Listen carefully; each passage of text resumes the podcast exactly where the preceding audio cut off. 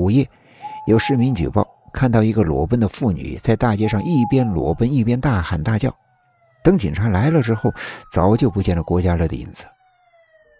第二天，四人都成功的活了下来，大家呢也都松了一口气。不过，大家不想这样的事情继续下去。张凡开始查询发邮件的人，可是发件人是未知人，根本是无从查找。大家总觉得这件事情太过古怪，好像有一种神秘的力量在操纵着他们。夜晚，又轮到死人加班。张凡看着刘子鹏问道：“你最喜欢怪力乱神？我问你，你说这个世界上真的有鬼吗？”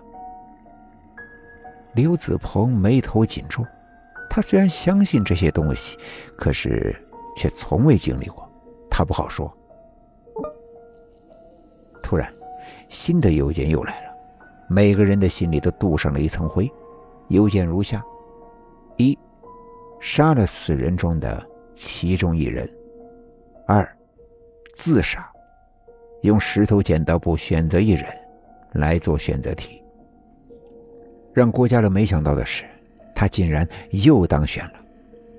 而这次的选择题升级了，不是杀人就是自杀。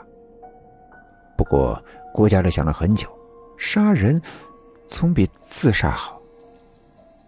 可是杀人以后呢？那也是要杀人偿命的呀，自己的家人也会很痛苦。午夜十二点，郭家乐被人发现上吊在了厕所里。怎么办？怎么办？我们五个人就剩下三个人了。张凡真的是急疯了，周思敏只会一个劲儿的哭泣，而刘子鹏从市面上找来了不少符咒，贴满了办公室。可是午夜过后，邮件还是来了。一，自己从十三楼跳下去；二，三个人中选择一人，把他推下十三楼。依然是由石头剪刀布。让人没想到的是，张凡当选。当晚的张凡是心灰意冷，看了一眼刘子鹏，再看看娇滴滴的周思敏。他选择了弱小的周思敏，说道：“真真的不好意思了，这个世界向来是弱肉强食，我我只能选择你了。”午夜的张凡好像疯了一样，拉着周思敏来到了窗口上，按着他的脑袋发疯道：“给我下去，给我下去！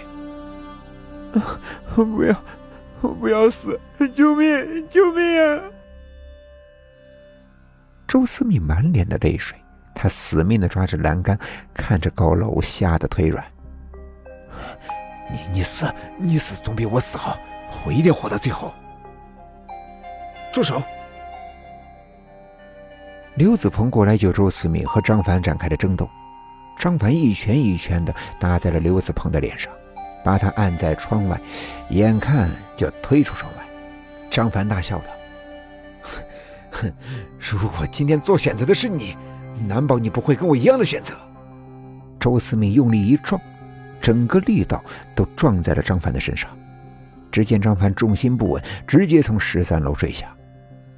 刘子鹏和周思敏活了下来，两个人你看看我，我看看你，最后抱头痛哭起来。子鹏，你说我们要怎么办？嗯，怎么办呀？刘子鹏反复想着张凡的话：“如果今天做出选择的是自己，自己会不会和张凡一样，也会变得如此的丧心病狂？”又是一个午夜，办公室里只剩下了刘子鹏和周思敏。就在周思敏心里害怕邮件的到来的时候，刘子鹏突然兴奋的说道：“周思敏，你走，我们下班去，我们去嗨歌吃宵夜。”可是。可是，刘子鹏按着周思敏的肩膀，得意一笑，道：“哎，我终于找到破解的办法了。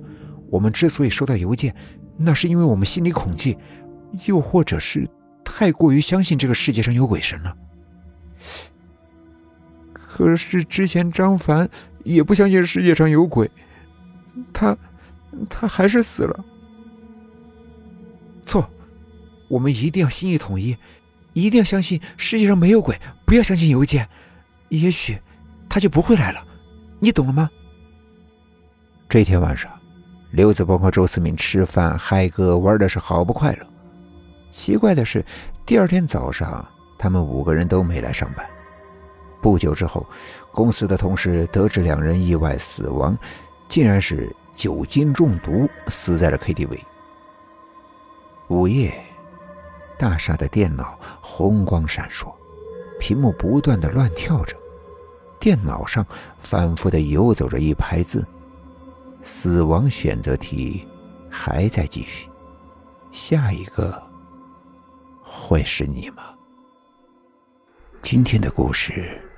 就讲到这里了，点个关注吧，晚安。